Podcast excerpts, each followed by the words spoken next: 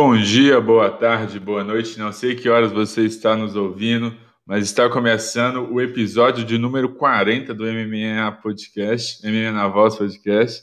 Para quem não me conhece, eu sou Miguel Ângelo, amante de artes marciais, que decidiu se aventurar nesse mundo do podcast.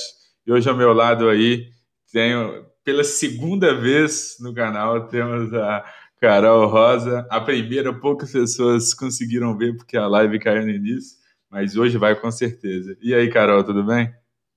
Tudo bom, eu que agradeço o convite pela segunda vez. Agora vai dar certo. É, se eu não me engano, foi, é, não, se eu não me engano, não, certeza absoluta. Primeira lutadora aí que é primeiro lutador, lutadora que repete a participação no canal aí.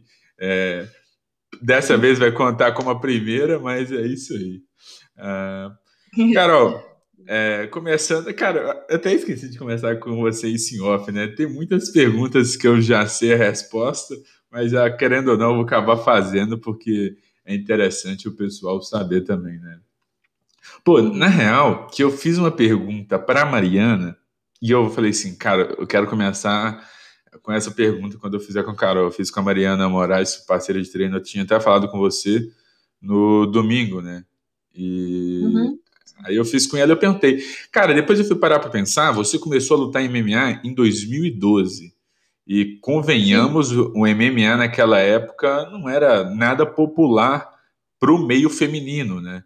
Assim, como que é, como, cara, como que é para você, assim, tipo, é, é sério, eu queria entender um pouco a mentalidade, porque assim, pô, não era tão popular, não tinha tanto tantos eventos para o MMA feminino. Qual era a sua perspectiva mais ou menos em relação ao MMA feminino naquela época? Você consegue lembrar um pouco sobre o seu pensamento da época?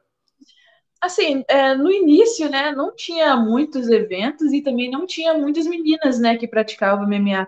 É, por ter, por ser um esporte novo entre as mulheres, né, poucas é, ainda tinham procura, assim, para poder lutar e treinar. Mas eu tinha uma perspectiva boa, porque é, eu acreditava que mais que futuramente assim o esporte ia crescer, tanto que cresceu muito, e que ia ter uma visibilidade boa. Então eu tinha uma perspectiva boa. Show. É porque eu parei para pensar, né, cara? Deve ser um pouco estranho se a gente for parar assim para pensar. O esporte estava começando para as mulheres na época, né? Tava começando a ganhar um pouco mais de espaço e tal. Então eu falei, cara, como que deve ter sido? É porque assim, querendo ou não, um pouco meio arriscado se a gente for parar para pensar assim, sabe? Pô, não tem nada tão materializado na época. Eu falei, caraca, mano, isso aí para mim que é pessoa que acredita mesmo, porque não tinha, se eu não me engano, em 2012 a Honda não tinha lutado no UFC ainda, né? Então, assim. Não, ainda. Um cenário totalmente diferente, né? É por isso que eu fiquei nesse cheque da questão. Sim, até mesmo na, na família, né? Pelo menos na minha família, quando eu falei que eu ia lutar MMA, ninguém queria deixar, né? Porque era um esporte de homem e não tinha mulher lutando. É, e como não tinha muita visibilidade, quando eu falei que ia lutar MMA, todo mundo falou: não, você não vai lutar, não, você não vai lutar, não. Até é, a Honda estrear no UFC e ter aquela visibilidade toda, onde ficou mais conhecido. Aí foi aí que minha família ficou mais tranquila também. E já vou encaixar a pergunta do Vitor Mamute com a pergunta que eu ia te fazer agora, que você contou para a gente que você teve uma lesão no olho. E o Vitor perguntou o seguinte: Carol, como está a recuperação dos seus olhos e se a lesão trouxe complicações na visão ou ela já está 100% recuperada? Olha, é, melhorou bastante, assim, no início eu sentia bastante o olho ainda, quando, até mesmo quando eu ia lavar, assim, passar a mão, doía um pouco, mas agora eu já não sinto nada, já estou 100%. Agora tá tranquilo, tranquila? Uhum. Agora sim. É, Show demais. É, só para contextualizar o pessoal, você consegue explicar mais ou menos o que aconteceu aí para o pessoal que não sabe ficar sabendo? Sim, foi um acidente no treino mesmo, que a gente estava fazendo uma, é, um sparring de MMA, é, onde a luvinha entrou dentro do meu olho. Aí eram. A gente estava fazendo alguns rounds. E aí, quando entrou, um, foi até um jab. Aí acabou entrando a luva no meu olho. Na hora que entrou, já senti bastante, mas continuei fazendo os rounds que tinha que fazer, com o olho ruim ainda. É, mas aí teve uma hora que eu não, não aguentei, falei pro mestre, pro mestre Paraná que eu não estava conseguindo mais enxergar, porque incomodava muito. Aí eu parei o treino, fui para casa. Quando eu cheguei em casa, eu não consegui enxergar por causa da luz, nem abrir o olho, que doía muito. Aí no outro dia eu fui ao médico e fiz uma ultrassom, fiz exame de descolamento de retina e onde na ultrassom apareceu um machucado, tinha aberto a córnea do meu olho. E aí tive que ficar uns dias sem treinar. Isso foi a primeira vez. Daí eu fiquei uns dias sem treinar. E por incrível que pareça, no treino de novo, fazendo é, uma movimentação de boxe, acabou entrando no, me no mesmo olho, porque estava recente ainda, acabou machucando de novo, abriu a córnea de novo. Não teve jeito. E nessa época aí você conseguiu fazer só um, um treino físico, alguma coisa do tipo, ou teve que ficar de repouso total? Nessa, nessa segunda vez eu não conseguia fazer nada, porque a doutora disse que por causa do suor e como estava machucado, aberto o olho, é, qualquer suor que entrasse poderia, né, inflamar, sei lá, acontecer alguma coisa pior. Aí eu tive que ficar sem fazer nada. Caraca, é, melhor não arriscar, né? Saúde em primeiro lugar aí. Show demais. Cara, eu esqueci de te fazer essa pergunta aí. Não que não é eu nem esqueci, não deu nem tempo, né? É... Como que, para você, assim, sabe? A gente conversou na última vez, vou só contar pessoal. Carol Rosa é lá de Vila Velha? Ou Isso, Vitória? Uh -huh. é, é, eu... Vila... Vila Velha. Lá de Vila Velha, Espírito Santo, uma região que não é muito conhecida pelo MMA. E aí depois foi para a PRVT. É, aí eu fiquei em dúvida, cara. Assim, fiquei em dúvida, fiquei na curiosidade. Como é para você sair de um lugar que o MMA, a luta em si, na real, não é nem tão popular e, pô, estrear? Como que foi para você estrear na maior organização do mundo ali? Qual era a sensação pré, pós e durante a luta ali em si? Então, é, por incrível que pareça, lá na minha cidade é, era difícil, né? Ter, assim, muita visibilidade, né? Mas, lá na minha cidade, em Vila Velha, saiu também o Eric Silva, que foi atleta do UFC, onde eu comecei a minha. É, eu comecei a treinar mesmo na academia dele, então acabou saindo ele para o UFC, o Rodrigo Dan também foi para o UFC, o Marcelo Guimarães, que foi para o UFC. Então eu fui a única mulher lá da, do, nosso, do meu estado que conseguiu entrar para o UFC. Então já tinham três homens, né, que Inclusive o Jacaré também, é lá de Jacaraípe, uma cidade assim, mais ou menos. O Jacaré é de Jacaraípe? É. Caraca, não sabia. É, se eu não me engano, é assim. Que até saiu uma matéria que eu tava igualando a ele em questão de recorde de vitória, sabe? Eu já tinha passado o Eric, o Rodrigo Dão, o Marcelo, e, eu, e ele tava com cinco vitórias consecutivas. E eu tô na minha terceira indo pra quarta. Então, eu tô quase igualando ele aí. Então saiu bastante gente, mas mais homens, né? Eu fui a única mulher que conseguiu. Caraca, eu tive que conferir aqui, eu não sei porquê, eu achei que o jacaré era da região do norte ali de Manaus. Uhum. Caraca. É Jacareípe mesmo, né? Jacareípe. Pô, eu já fui é. em Jacareípe, já nem, nem, já nem sabia. que massa. Mas e como foi a sensação ali no, durante a luta ali, pô? É, eu sempre esqueço de perguntar isso para os lutadores. Sexta-feira, na hora da pesagem ali, que tem encarado, o coração chega a acelerar bastante? Ou ali você já está um pouco mais pensando em, pô, preciso reidratar, preciso me recuperar? Nossa, eu fico muito, muito mais nervosa quando eu vou pesar, porque eu já fico contando as horas para poder comer. Daí, quando eu peso e como, aí eu fico tranquila, mas a parte que eu fico mais nervosa é encarar. Na hora da luta eu fico de boa. Agora, para encarar, eu fico muito nervosa. Inclusive, na minha primeira luta né, no UFC, que foi na China, contra a Lara, nossa, eu fiquei muito, muito, muito nervosa. Meu coração disparou muito. Só de encarar. Na hora da luta foi de boa. Mas eu fico mais nervosa antes. Mas ali você pensa que você acha que é o quê? Você fica em dúvida em reação da, da adversária? Qual que vai ser a reação dela? Eu acho que sim. Eu fico pensando o que, que ela vai fazer, sabe? Porque eu sou de boa. Daí eu fico assim, cara, será que essa mulher vai vir pra cima de mim, querer fazer alguma coisa, sabe? E eu nem sei a reação, talvez eu ignoro ou eu vou pra cima também, eu não sei. Aí eu fico com isso na cabeça. Entendo, aí você fica naquele pezinho atrás. Cara, e como é lutar na China, sabe? Fuso horário totalmente diferente, cultura diferente ali. E uhum. a questão, você teve. É, como em relação à comida, assim, sabe? Pô, China, pelo menos na minha concepção aqui, Vou total de achismo aqui. Eu acho que o cardápio deles é uhum. totalmente diferente do nosso. Mas aí o hotel Sim. lá, eles te deram apoio em relação a isso? Como que foi? Então, como nós fomos três semanas antes para a China, deu para. Nós ficamos num hotel e a, gente, e a gente só treinava no Instituto do UFC na China lá, que tinha acabado de uhum. inaugurar, que era o PI. Então, eu fiquei lá duas semanas fazendo tudo lá no PI, treinando, me alimentando, e a comida lá era assim, era tudo light, sabe? Não tinha nada de diferente. Então, pelo menos lá no PI, a, a comida era igual aqui, quando a gente está de dieta. Mas fora, quando. É que nós somos uma equipe grande, acho que 10 pessoas ou mais, que a Jéssica ia disputar o. Ah, é ia defender o cinturão, então nós conseguimos levar bastante gente. E mais fora era bem estranho, porque as pessoas comiam assim, é, pé, de, pé de galinha, escorpião, sabe? Tudo assim, como se fosse pipoca. Até no aeroporto, quando nós fomos, a gente estava indo embora, tava muita gente com umas luvinhas assim, plástica, comendo um monte de pé de galinha assim no aeroporto, sabe? Pé de galinha, escorpião. Aí você ia no mercado também, tinha um monte de pato pendurado, galinha, sapo. Era até engraçado. Você chegou a experimentar alguma coisa? Não, não comi nada, não.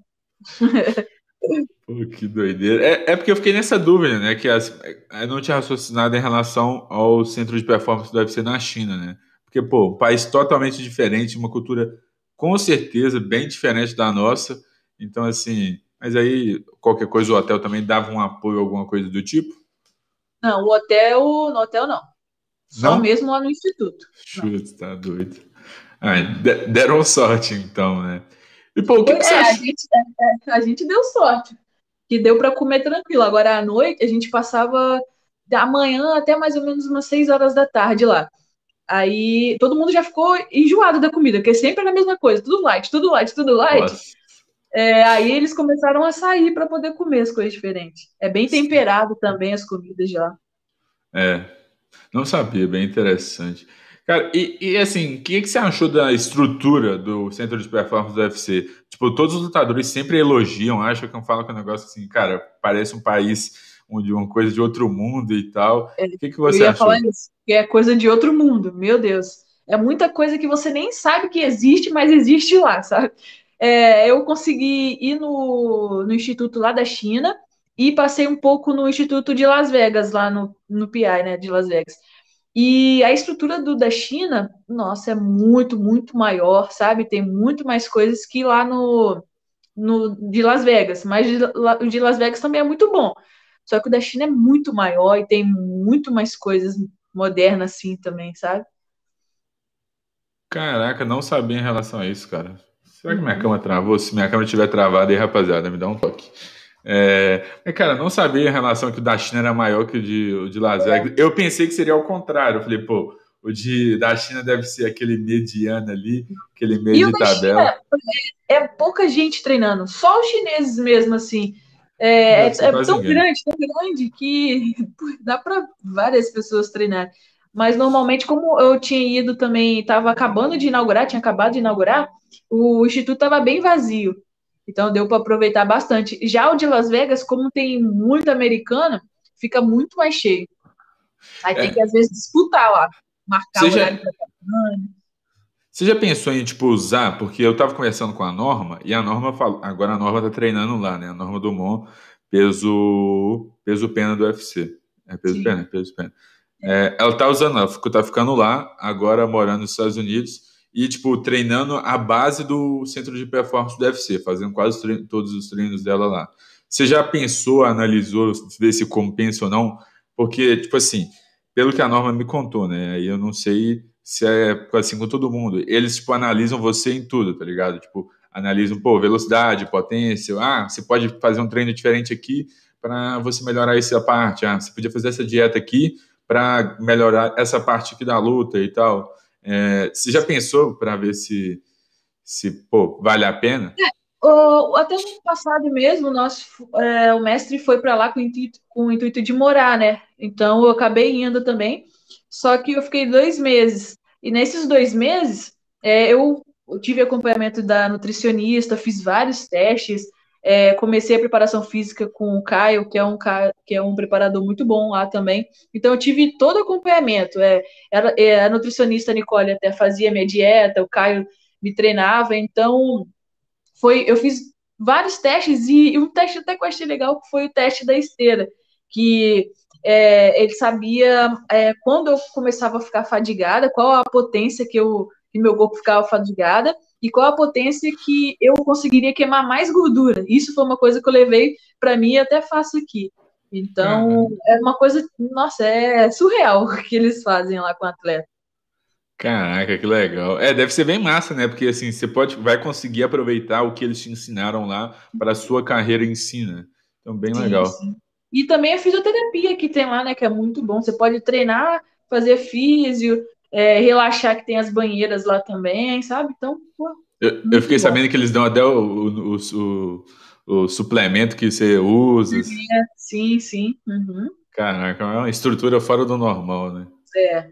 É, o bom é que do suplemento que não corre risco, aí você não caiu, sim, mas sim, não corre é, risco. De... mais tranquilo. Uhum. É, pô, ah, suplemento contaminado, pô, suplemento contaminado do UFC, aí não, né, rapaziada? Isso, né? Sim. É, pô, falando agora um pouco da próxima luta que você vai fazer, para quem não sabe, a Carol Rosa vai lutar contra, faz, vai fazer ser a última adversária da Beth Correia no MMA. Ela vai lutar dia 8 de outubro. Dois, dia 2 de outubro. 2 de outubro, perdão. É, como que tá aí?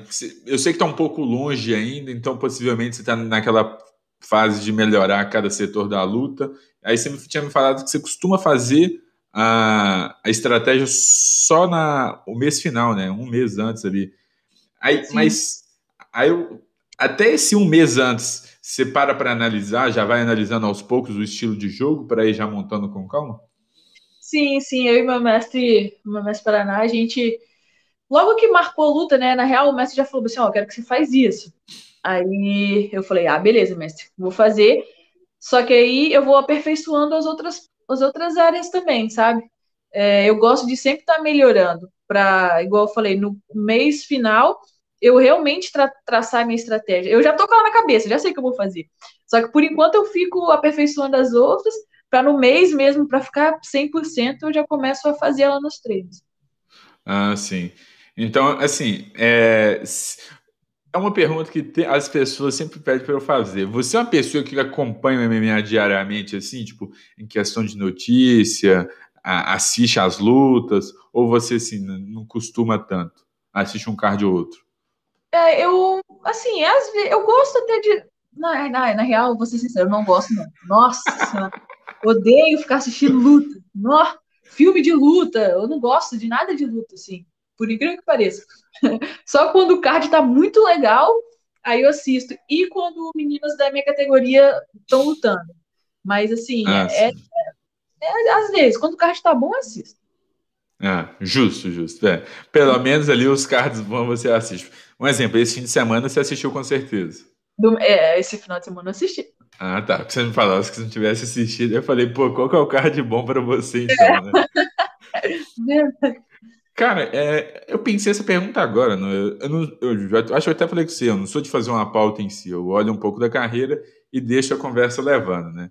Uhum. É, falando um pouco só desse UFC desse fim de semana, você, como lutadora, você tem um pouco de receio, tipo, pô, na hora de um chute ali, aconteceu o que aconteceu com o Conor McGregor, tipo, fica naquele receio, tipo, putz, é, quando começa a ter mais casos, né? Tipo, recentemente a gente teve o uhum. Weidman e agora a gente teve o Conor. Você chega a ter um receio em relação a isso? Não, por incrível que pareça, eu lutei no mesmo card que o Chris Weidman, né? Então eu tava no camarim quando eu vi aquilo.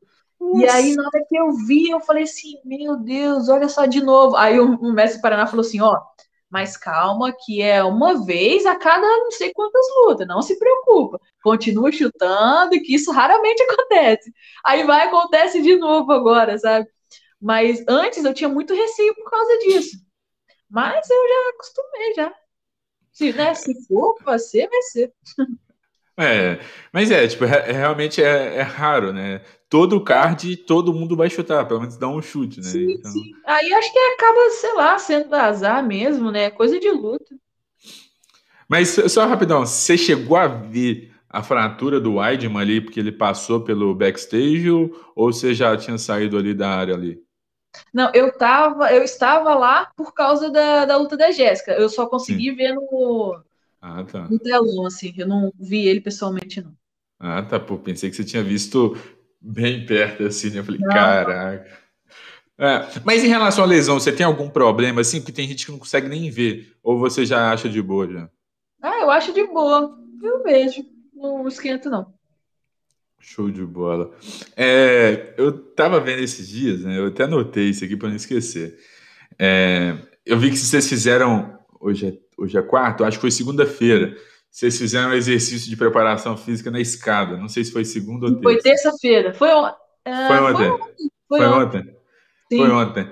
Cara, pre preparação física, eu conversei com alguns lutadores em off e muitos me falaram que é a parte que eles mais detestam, sabe? Que é a parte hum. mais enjoada. Com você é a é mesma coisa também. Sim. Inclusive, hoje eu tô moída por causa da escada. Isso que é ruim, mas Cara, faz parte, né? É, tem que fazer. Tem um lutador que já me falou que tenta evitar de vez em quando. Você costuma ah, dar umas miguezinhos para faltar não, o treino não, de. Eu, eu não dou migué, não. Eu faço, eu tô cansada, mas eu faço. Porque Sim. fica na minha consciência assim, ó. Já faltou uma, ó. Tá dando mole. Enquanto tu tá faltando, tem outro treinando, sabe? Eu fico bem isso na cabeça. Então eu não falto, não. Eu faço. Cara, fazendo aqui agora um comparativo, pô, a preparação, a estrutura que você tem hoje, assim, e a estrutura que você tinha na sua primeira luta profissional, é, você sente assim uma, uma gigante diferença, tanto na questão de preparação física quanto preparação na parte técnica mesmo. Qual que você acha que tipo que é, foi a que mais deu um boom assim, sabe? Qual que teve uma maior diferença? É, para mim foi a questão da, da dieta, acredita? Questão de dieta para luta, sabe? Como eu, eu com, é, quando foi pass, passando o tempo, eu aprendi a fazer por causa do meu corpo, né? Eu conheci meu corpo. Hoje eu sei como que eu perco peso, o que é mais rápido, o que é mais fácil, que eu vou sofrer, sabe? Antes não, antes primeira luta era tudo maluquice, sabe? É, diurético, toma diurético, toma perde peso em uma semana, faz um monte de loucura. Então, o que me que mudou bastante assim foi a questão de eu, de eu conhecer meu corpo e saber fazer uma dieta correta. Acho que isso foi o maior. É, você acha que a alimentação faz realmente muita, muita diferença mesmo ali durante a semana da luta ali? Faz, faz bastante, porque é, se, vamos supor, é muito diferente você fazer uma dieta de um mês, dois meses e fazer uma dieta de uma semana. O corpo sente muito é, você fica muito fraca, e com, com a dieta com bastante tempo, você consegue acostumar seu corpo, né? Você não, não agride tanto também. Então, essa é a diferença. Você, quando você está em off, você, tipo, assim, é, é isso que eu ia te perguntar. Tem dois, dizem que existem dois tipos de lutadores, né? É, uhum. O Gilbert Durinho, ele dá exemplo que ele dá descanso de duas semanas pós-luta e já volta para a dieta, já volta para o treino, e já fica direto ali o, o ano todo até marcarem luta para ele e tal. E tem um dizem lutador que já me falaram que algumas pessoas do mundo da luta me disseram que tira férias aí de um, dois meses, come à vontade, fica fora de forma e aí depois volta pro camp para ficar dentro de forma para casar uma luta. Qual que você se encaixa assim? Olha, em questão de treino, eu fico duas semanas sem treinar mesmo, é para descansar, duas semanas. Já volto o treino. Agora, a dieta, é, eu costumo fazer mais ou menos em dois meses, um mês, a dieta realmente. Mas, assim, durante a semana, é, em off, eu evito ficar comendo besteira. Mas às vezes eu como. É. Mas final de semana eu como bastante besteira. Todo mundo é filho de Deus também, né? Todo mundo tem é, que ter uma chancezinha ali. Diazinho Hoje, do lixo, né? Sofre, tipo, um mês, dois meses na dieta. Imagine, pelo menos aí, imagine ficar o ano todo de dieta. Não, eu não aguento, não. É, tá não. Pô, e realmente é difícil para mim. Tem que ter mentalidade para caramba, né? Uhum, é, tem. E, cara, é, encaixando essa pergunta agora, eu parei para pensar. Assim, é, você acha que é o, o fator psicológico ali pré-luta é realmente muito importante? Um exemplo, você sente que às vezes você acaba travando, assim, não sei, não sei se já travou com você, vou até fazer outra. Você já teve algum bloqueio psicológico pré-luta ali? Tipo, ah, ansiedade, alguma coisa em relação a pânico e tal, e sei lá, sua performance não foi tão boa igual você esperava? Sim, é. Nossa, eu. Inclusive, eu, quando eu lutei com a Melissa Gato, é, eu. Putz, eu fui. Meu psicológico estava muito ruim, porque eu tinha acabado de, de vir uma lesão, né? Que eu quebrei as duas mãos, eu estava vindo, me recuperando ainda. Eu estava com a cabeça muito ruim, muito ruim. É, eu entrei para lutar, tipo, sabendo que eu ia perder. Isso nunca aconteceu comigo. Nunca lutei assim. É, aí eu passei e fiquei assim, nossa, para que, que eu vou lutar? Sendo que eu já vou perder, eu já vou lá e já vou perder, para que, que eu vou lutar? Cheguei lá, fui finalizada, faltando 10 segundos no primeiro round. Fui finalizada. Mas eu Mas... tava tão assim a cabeça de derrota que eu já meio que falei, ah, tá bom, só fez o que eu tinha falado mesmo. Cara, mas teve algum motivo, assim, para essa ocasião em específico? Ou, sei lá, foi uma noia da sua cabeça ali que chegou? Não, e... foi porque a minha mão nunca melhorava, sabe? É, eu fiquei muito tempo, fiquei acho que dois meses com gesso nas duas mãos, tirei, é, fiz fisioterapia, mas sempre machucava, nos treinos sempre machucava. Tanto que eu fui lutar com ela só podendo usar meu braço esquerdo. Meu lado direito eu não conseguia, porque minha mão doía muito. E isso, é. isso, ficou mexendo muito na minha cabeça, muito mesmo. Porque eu falei assim, pô, cara, eu batia pra caramba. Aí agora eu não consigo mais bater, sabe? Foi dando uma deprê, assim.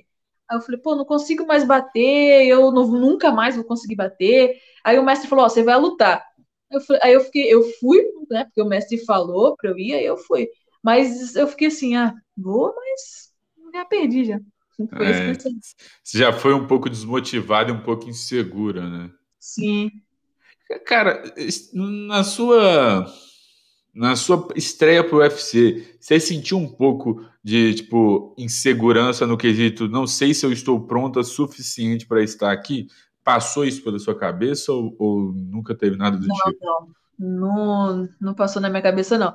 É a única coisa que eu me surpreendi com a Lara até, porque eu tava com, com um pensamento de que ela ia fazer, que ela ia me agarrar, porque todas as lutas ela fez isso, né? É, trazia para grade, agarrava, usava jiu-jitsu. E quando eu cheguei lá, ela começou a me chutar, a usar o Muay Thai, sabe? Eu fiquei, eu fiquei meio perdida. Eu fiquei assim, cara, ela não tá fazendo o que a gente planejou. Então isso mexeu um pouquinho comigo. É, mas em questão de eu estar tá pronta ou não, eu já, já sabia que estava na hora já. É, show de bola. Ela te surpreendeu ali, então. Se eu não me engano, foi uma luta até um pouco apertada, não foi? Eu ganhei por decisão dividida. Eu dei um knockdown, acho que no terceiro round. Aí deu. Aí foi claro que, tipo, eu tinha ganhado um round. O primeiro, acho que foi meio parelho, o segundo foi dela e o terceiro foi meu. Aí ah, foi decisão dividida. Caraca, né? Pô. Como que é o coraçãozinho ali durante aquele instante de acabou a luta até o Bruce Bruff uhum. anunciar. Pô, aí ele, você conversou com o mestre Paraná e falou: e aí, Paraná, o que que deu aí, mestrão? Ganhamos? e aí? É, quando acabou a luta, ele olhou para mim e falou assim: Nossa, a luta foi dura, hein? Não esperava, não. Eu falei: Pois é, eu também não esperava que ia ser assim, não. Apertada. Porque aconteceu até uma coisa engraçada aqui no camarim, eu tava aquecendo.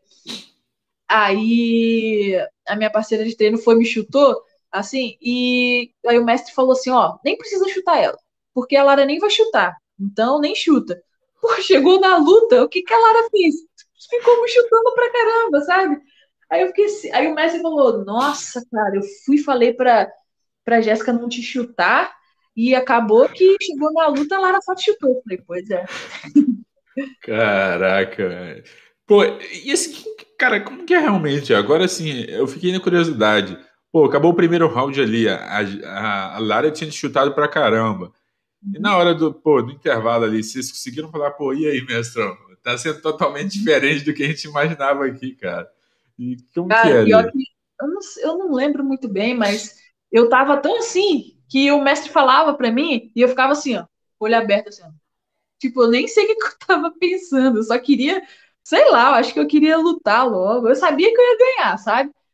causa de Deus mesmo, sim, porque foi, foi, foi pauleira. Eu nem lembro direito, assim, só queria bater, pronto. E ela cansou também, então isso me ajudou bastante, que ela entrava em queda e eu defendia, aí eu consegui é, crescer mais nos rounds, e também por causa do knockdown, e aí ela cansou, aí isso ajudou bastante também. Caraca, pô, massa demais mesmo. Cara, só para pegar a última pergunta que eu te repeti daquele dia, conta um pouquinho para a gente aí como que você começou no mundo da luta e depois como que foi essa transição para o mundo do MMA aí. Bom, eu comecei né, no jiu-jitsu com 13 anos de idade, através da minha prima, que ela começou a namorar um rapaz, o Ecos, que hoje é marido dela. Ele fazia MMA e ela falava que eu sempre era muito bruta, desde criança. Eu tinha vários primos, meu irmão, mas quem ajudava meus avós era eu. Eu que ajudava meu avô. Eu carregava massa, fazia massa, sabe? Aí ela falou assim: Cara, acho que você leva a gente pra luta. Vai pra academia que você vai dar bom. Aí eu cheguei na academia para fazer uma aula de boxe, tava tendo jiu-jitsu. Aí o, o, até o Eric, né? O Eric Silva foi, eu comecei na academia dele, ele falou assim: ó, pega o kimono aí e já vai treinar. Aí eu treinei, depois disso nunca mais parei. Aí com 17 anos, é, eu fiz minha primeira luta de MMA. É, eu não só treinava jiu-jitsu até então. É, só que aí eu comecei, como marcou a luta para mim, eu comecei a fazer um box, nem chutar eu chutava não, só box mesmo. Aí eu falei assim, que aí o meu antigo treinador falou, ó, você vai querer lutar MMA mesmo? Eu vou marcar. Aí eu na minha cabeça fiquei assim, pô, se eu quero isso, eu preciso lutar para ver como que é levar um soco na cara. Se eu não gostar, aí eu paro. Aí foi isso. Aí com 17 anos eu fiz, lutei. É, não sabia dar um soco direito, só saí agarrando a menina, derrubei todos os nomes dela e ganhei no, usando jiu-jitsu. Cara, é, pô, agora que eu parei pra pensar, 2012, é, então o Eric já tava no UFC. Como que é pra você, assim, pô, vai começar a treinar na academia ali um pouco com, com, com mais completo e já tem alguém que luta no, no UFC já. Como que é essa sensação? Na real, quando eu comecei, o Eric nem, nem, nem tinha entrado no UFC ainda. Ele estava no Jungle Fight, ia, ia disputar o cinturão do Jungle Fight ainda. É, quando ele entrou para o UFC, já, já fazia um tempinho já que eu estava lá. Mas é sempre uma. Na época também aí não tinha mulher, né? Tipo, eu só via mesmo e falava, pô, eu quero um dia estar no UFC, mas não sabia se realmente ia acontecer, né? Porque não tinha mulher. Caraca, pô, é porque eu parei de pensar aqui, pô, já sua primeira academia já tem um cara ali, e pô, na, na época ali, para quem não conhece, Eric, Eric Silva foi tranquilamente uma das maiores promessas aí de 2010 até 2013, por aí, do Brasil. Muita gente apontava ele como substituto do Anderson, então, assim, era uma, pessoa que tinha muito holofotes em cima dele. É, cara, é, eu falo que é a reta final do podcast, mas não é a reta final. Eu já vou puxando aqui para as últimas três perguntinhas, mas são três perguntinhas que vai acabar tirando uma história de você. É... Primeira pergunta que eu faço para todo mundo que vem no podcast é a seguinte: é, Carol, qual que é a sua melhor luta, sabe? Qual que é a luta mais importante da sua carreira? Assim, pode ser tanto no quesito, tipo, foi a sua melhor atuação, ou também ser uma luta que, pô, te fez provar que é, tipo, pô, é isso aqui que eu queria fazer mesmo. Qual que foi a, a luta mais importante da sua carreira em si? Olha, a melhor luta que, tipo, rolou uma parada, um sentimento, assim, sabe? Foi a luta que eu fiz a revanche com a Gisele, Gisele Moreira que até lutou o contender. Ela tinha acabado de vir de vitória até do, do contender. Eu tinha perdido para ela antes de entrar para a PRVT. E o mestre sempre falava, cara, não sei porque você perdeu da Gisele, você ganha dela. Você vai lutar com ela ainda para tirar essa, essa derrota. E, tipo, como foi a primeira derrota que eu tive, eu fiquei, eu fiquei, eu tinha era uma parada, eu sempre falava, eu falava, cara, ela é pedra no meu sapato, cara, eu não consigo lutar com essa mulher de novo. Eu tinha esse bloqueio, né? E até engraçado que eu lutei com ela no Future, eu assisti a luta, acho que nove dias pra luta. Eu tinha que perder peso e, tipo, lutar com ela na hora, assim. E eu não, na real, eu não queria. Quando eu soube da luta, eu tava, eu dava aula na academia, eu tava limpando o tatame até. Aí uh, eu recebi o, Aí uma parceira minha, né, de treino, da Jéssica Delboni, daí ela pegou, o mestre mandou mensagem para ela falou assim, ó, a Carol vai lutar com a Gisele daqui a oito dias, então já avisa ela aí. Aí ela foi falou para mim assim, ó, você vai lutar. Eu falei, ah, eu sei, eu tava com uma luta marcada, né? Eu falei, ah, eu sei que eu vou lutar. Aí ela, não, mas você vai lutar com a Gisele. Nossa, na hora que ela falou Gisele, eu joguei o rodo no chão, fiquei assim, meu Deus. A Gisele não, Gisele não, porque não tem como eu aceitar essa luta em oito dias, eu preciso perder peso e eu preciso treinar bem para lutar com ela. Aí ela foi e falou com o mestre, o mestre, não, já tá certo, já fechei, só perde peso. Hum, nossa, eu fiquei com muito medo, muito medo, muito medo. Quando chegou na luta, nossa, foi a melhor luta que eu fiz. Nocauteei ela no terceiro round, fiz tudo que era para fazer e eu, nossa, eu chorei tanto, eu fiquei tão feliz naquele. Então, essa luta, para mim, eu e o Messi, a gente sempre fala, cara, a luta da Gisele foi a melhor luta que você já fez. Porque eu tinha muito medo e foi o medo que fez eu fazer essa luta tão boa, sabe? Então, a luta com ela foi inesquecível para mim. É, a luta dela foi a primeira derrota sua no quartel, né? Foi, uhum. eu tava vendo de cinco vitórias seguidas. Foi logo. Ah, eu lembrei que você me contou que foi logo é, depois da sua luta com a, Mar... com a Mariana. Uhum, é. Caraca. Pô, e como, como era ali na hora ali? Você tava com um pouco de medo ali, tipo, pô, é a minha última chance com ela, porque se eu perder, aí não adianta mais. Sim, porque eu. Ó, aconteceu assim, eu perdi pra ela por decisão majoritária. Ninguém nunca tinha me derrubado. Ela foi a primeira menina que me derrubou. E eu não consegui me soltar na primeira luta com ela. Então, o meu medo de lutar de novo era que ela me derrubasse e eu não conseguisse fazer meu jogo. É, aí o mestre falou assim: cara, você só vai chutar as pernas dela, você só vai dar jab, vai chutar as pernas dela, e quando eu falar, quando você quiser, você derruba, que você vai ganhar, você vai nocautear. Então foi dito e feito. Foi o primeiro round, o segundo round, eu só jab, chute, jab, chute. Aí no terceiro round o mestre falou: pode derrubar entrei de double leg, derrubei e nocauteei ela com o cotovelo. Aí você... falou, eu fiz. Cara, eu acho que eu vi essa luta. Foi no Fruit que você falou, né? Isso, aham. Uh -huh. Acho que eu acabei, eu acho que eu tô me recordando da luta em si. Eu acho que eu vi o Fruit, que eu acompanhava bastante ali, gostava bastante. Que eu, se eu não me engano, era o Fruit que tinha uma interação de. Cara, é no Fruit mesmo? Pô, se eu estiver falando bobagem, perdão. Que hum. você conseguia votar para tal é, lutador é, lutar. Uhum. Então, é, é, ele mesmo. Acompanhava porque eu achava isso muito doideiro. Eu falava, caraca, mano, que, que é. mundo é esse que, que a gente consegue votar para o lutador lutar e tal? Era uma interação Sim. bem bacana. Uhum. Antes de eu fazer minha segunda pergunta, eu vou pegar uma pergunta do Vitor Mamute, que ele fez a seguinte: Carol, você ficou famosa após a luta contra Josiliane Ih, Josiliane, não sei. É, Joseline e Eduardo. Joseline, vou chamar é. de Josi para os mais íntimos. Você, você foi para trocação franca contra uma trocadora e você acertou mãos pesadas e saiu igual o Coringa. E saiu igual o Coringa. Como que foi a recuperação na parte da boca? Ah, foi um pouquinho dolorido, né? Porque eu nunca tinha me machucado em luta nenhuma, assim, daquele nível, né? De sair tanto sangue igual saiu. É, eu, depois da luta, eu levei quatro pontos na boca, aí e doía muito, eu não conseguia abrir. E é até engraçado, porque quando acaba a luta, a primeira coisa que eu, meu mestre, nós fazemos é sair para comer, né? Aí eu acabei de chegar da, da, da, luta com quatro pontos na boca, não conseguia nem abrir a boca direito. Aí cheguei no hotel do UFC, tinha um monte de pizza, assim, ó, pra gente comer. Cara, eu com a boca toda machucada, peguei a pizza, sabe? E a boca doendo, mas eu tava comendo. Caraca, é, pior que eu nem tava lembrando disso. Você saiu toda, pô, sua roupa era, eu acho que era branca ou amarela, aí saiu Nossa, toda vermelha. Eu, quando eu fui lavar o cabelo, meu cabelo cheio de sangue. Nossa, olha, foi, foi tenso.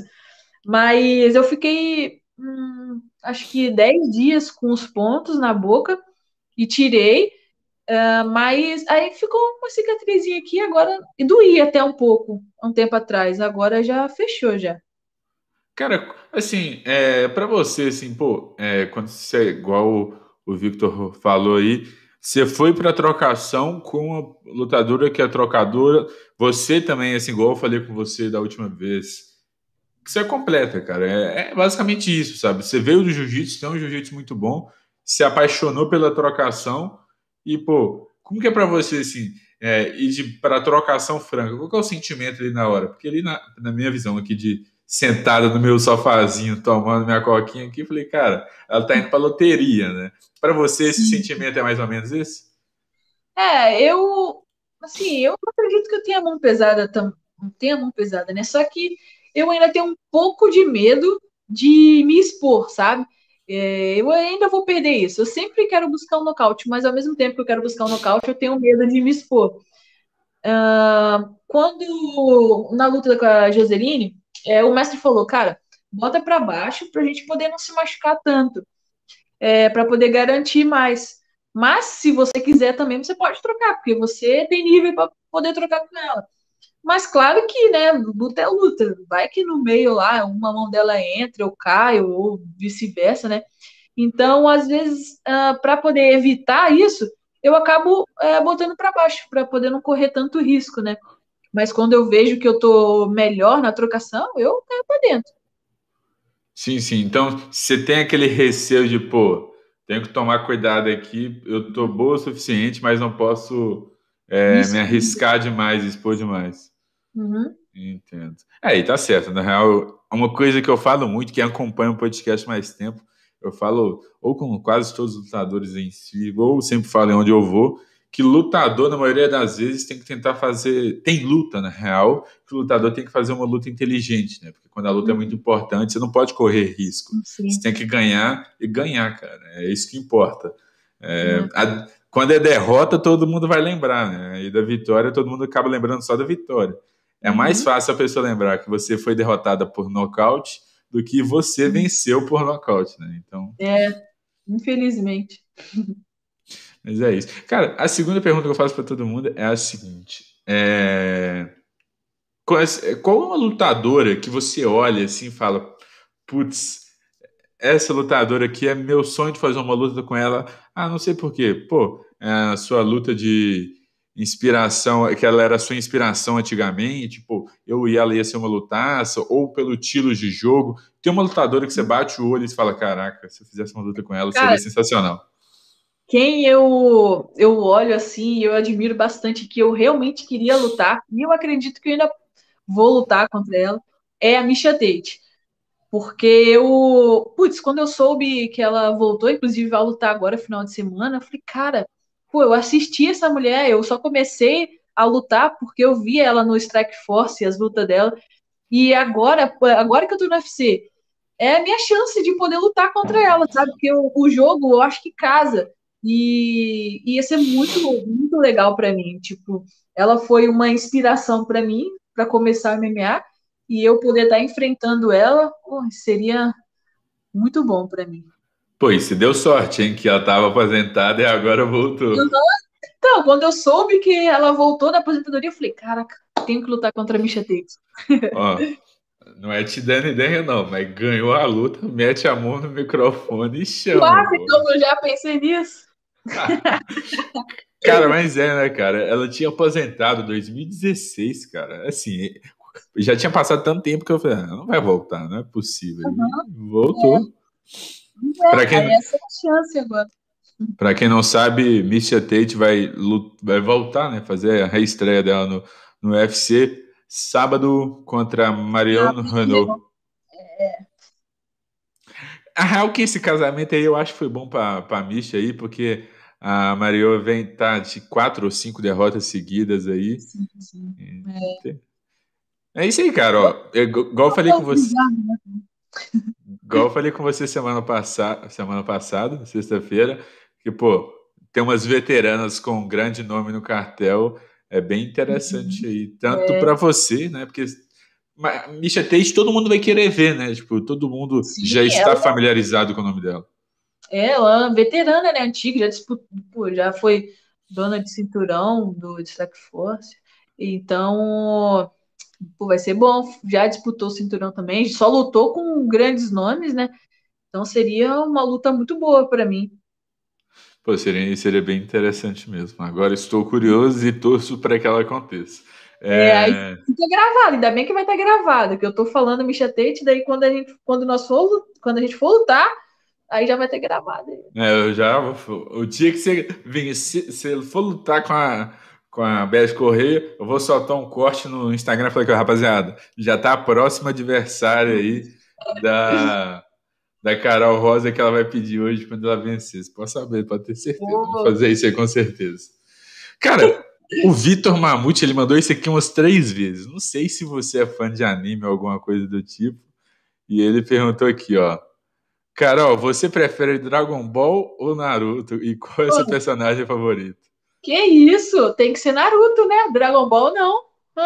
Caraca, quem isso é é fã pra de. Naruto, não- quem é fã de Naruto não gosta de Dragon Ball. Quem é fã de Dragon Ball não gosta de Naruto. Cara, pior que eu já tinha ouvido falar nisso, isso é verdade. Pô, eu gosto muito de Naruto. Meu Deus, eu sou viciado. Tenho até um amigo meu lá da academia, o Myron. Nossa, é eu e ele se juntar, a gente só fala de Naruto. Só fala de Naruto. Dos episódios. É, a Jéssica Andrade até me deu uma bandana do Naruto, sabe? O Messi me deu uma blusa. Nossa, cara, eu amo Naruto, amo Naruto. E meu personagem preferido, olha, é claro, é o Naruto, mas tem, tem outros personagens legais também. Tipo o Sasuke também, legal. Mas eu gosto mais do Naruto. Você chegou já a ver a maioria dos episódios? Já zerou a série? Já acabei tudo, já acabei todos os episódios. Pô, já. Você tem paciência, tá, 500 cara? Você Pô, tem ainda tô vendo tudo de novo ainda. Meu Deus. Caraca. É, assim, eu não sou. Eu confesso que eu não sou ligado a anime, a esses tipo. A minha infância era outro tipo de desenho e aí eu acabei nem me apegando a isso. E a única coisa que eu sei de Naruto mesmo é que, assim, são 500, 600 episódios aí.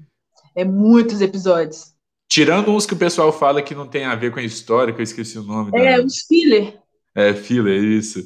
Que aí dizem que é o que consome mais do tempo do pessoal. Isso. Às vezes, quando eu tô entediada, eu passo tudo. Deixo só na, na história melhor. Show de bola. Pô, entrando para a última pergunta aqui, não é pergunta na real, cara. Eu tenho que parar de falar que é pergunta, porque não é uma pergunta, é uma brincadeira que eu faço com, a- com o convidado ou a convidada, que é a seguinte. É, Carol, você agora é dona do MMA, cara. Isso mesmo, você é dona do MMA, você tem direito a três mudanças no mundo do MMA. Quais mudanças assim você faria? Eu vou te dar alguns exemplos só para você entender o que, que o pessoal costuma fazer, mas é livre. Você pode fazer o que você quiser com a MMA. Tem gente que, por exemplo, tira regra. Tipo, ah, não gosto de da regra de três apoios. Ah, não gosto da. A Mariana, por exemplo, ela falou: Cara, não gosto dessa regra de cotovelada. Tem que liberar cotovelada na PFL. Não... O, o MMA fica sem graça. Tem gente que colocou algumas regras, eu estou tentando lembrar, mas tem gente que coloca. Tem gente que tira lutador, que não gosta de tal lutador e fala: ah, não quero esse lutador aqui. O Joadson, ele foi o primeiro convidado e ele falou assim: cara, não suporto o Kobe Covington. Ele tirou o Kobe Covington do MMA. E aí, então, assim, bem livre mesmo. O que, que você faria no MMA? Assim, quais seriam as suas três principais mudanças? Ai, vamos ver. Eu acho que aumentaria o valor das bolsas. Eu sei que eu tô chegando agora, mas, pô, dá para aumentar, né? Então, uh, deixa eu ver mais o que. Em questão de regra de luta, uh, deixa eu ver. Batistaca, eu não sei se eu, eu, eu tenho muito medo, sabe? Pô, aí você quebra a sua parceira de treino. A Jéssica fica triste. Não, não tira ninguém batistaca. tô brincando, tô brincando, tô brincando. Ai, ai. Mas o golpe, sabe? Eu tenho, tenho bastante medo, assim. Porque, inclusive, um, um menino do meu estado, ele ficou tetraplégico por causa disso, do campeonato de jiu-jitsu. Então, depois que eu vi, eu tava com ele. É, em questão de minutos, ele vai e se machuca, sabe? E eu vi, então, nossa, eu tenho muito medo. Uh, então, é questão da bolsa, questão de da batistaca, né? E a outra, cara, tirar o lutador, assim, é, tem uns lutadores chato, né? Não, mas não é obrigatório, você pode fazer o que você quiser. Ah, sim, é porque eu tô pensando que tem uns lutadores chatos, mas também. Mas acho que é isso. Acho que eu só tenho essas duas só. Não mexeria mais nada. O que você acha em relação a um corte de peso? Tem muita gente que fala sobre corte de peso. Você mudaria alguma coisa? Você acha que tipo, tem alguma coisa, pô, se o corte de peso fosse desse jeito, talvez seria, seria um pouco melhor? Não, acho que para mim tá bom assim, do jeito que é. é. Tem gente que até reclama que no, em questão do soro, né, que muita gente se recuperava tomando soro, daí tirou. Então, para mim, acho que o peso da questão tá bom. Acho que só isso mesmo. Show de bola. Pô, na real que esse do batistaca é, é, bem, é bem pesado mesmo, né? Dependendo do movimento, a gente fica um pouco preocupado. É, é, claro que no dia que a, a Jéssica ganhou, eu fiquei muito feliz, pô. Jéssica é a lutadora que eu sempre gostei bastante, mas, pô, na hora que ela bateu com a Rose, eu falei, putz, cara, caiu de pescoço ali. Assim, é porque eu sou muito desengonçada, sabe? Eu tenho até medo, eu tenho um trauma de criança que eu tenho medo de emborcar. Eu sou faixa preta de jiu-jitsu, mas quando a pessoa me emborca, eu já fico com muito medo e, e abro a posição. Porque quando eu era criança, eu saí correndo na, na garagem lá de casa e botei a mão assim para dar um mortal. Eu fui botei a mão para dar um mortal, caí de costas, assim, pá, fiquei mó estirada. Ah, nunca mais, nunca mais. É, isso me deixou com trauma. Pegou trauma, né? Uhum. Eu acho que deu pra rapaziada perceber aí do jeito que você falou. Caraca, é, mas é, é, é que é, é, é, na real que não é nem tão utilizado, né? São poucas pessoas que utilizam do batistaca, mas às vezes a gente acaba vendo pessoas utilizando para de forma defensiva, né? Pô, chave de braço ali é o mais comum do atleta conseguir levantar. Foi até o caso da Jéssica, já rolou outros casos. Então, assim, seria bom evitar, né? No querendo ou não. E, pô, o Vitor Mamute, ele te deu, um, acho que te deu uma dica boa aqui. Okay. Carol, Carol, tira as regras do uniforme do UFC para você poder entrar com a bandeira da aldeia da Folha para dar sorte. Aldeia da Folha, boa. Ó, oh, sabe que eu. Ah, não, é segredo, não posso contar. Opa, opa. Só sei que teremos aí na próxima luta aí alguma coisa. Na próxima luta, é. Na, na, hora que você falou, eu falei, vai, quase que vai soltar um spoiler aí pra rapaziada.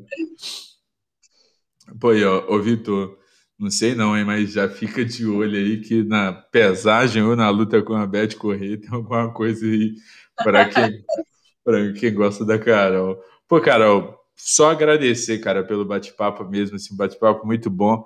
Eu fiquei triste, cara, no dia, na sexta-feira que, pô, eles, pra quem não sabe, vou contar a história, cara. Tava eu e a Carol conversando, bem tranquilo, a gente já tava indo pros 22 a 23 minutos de bate-papo.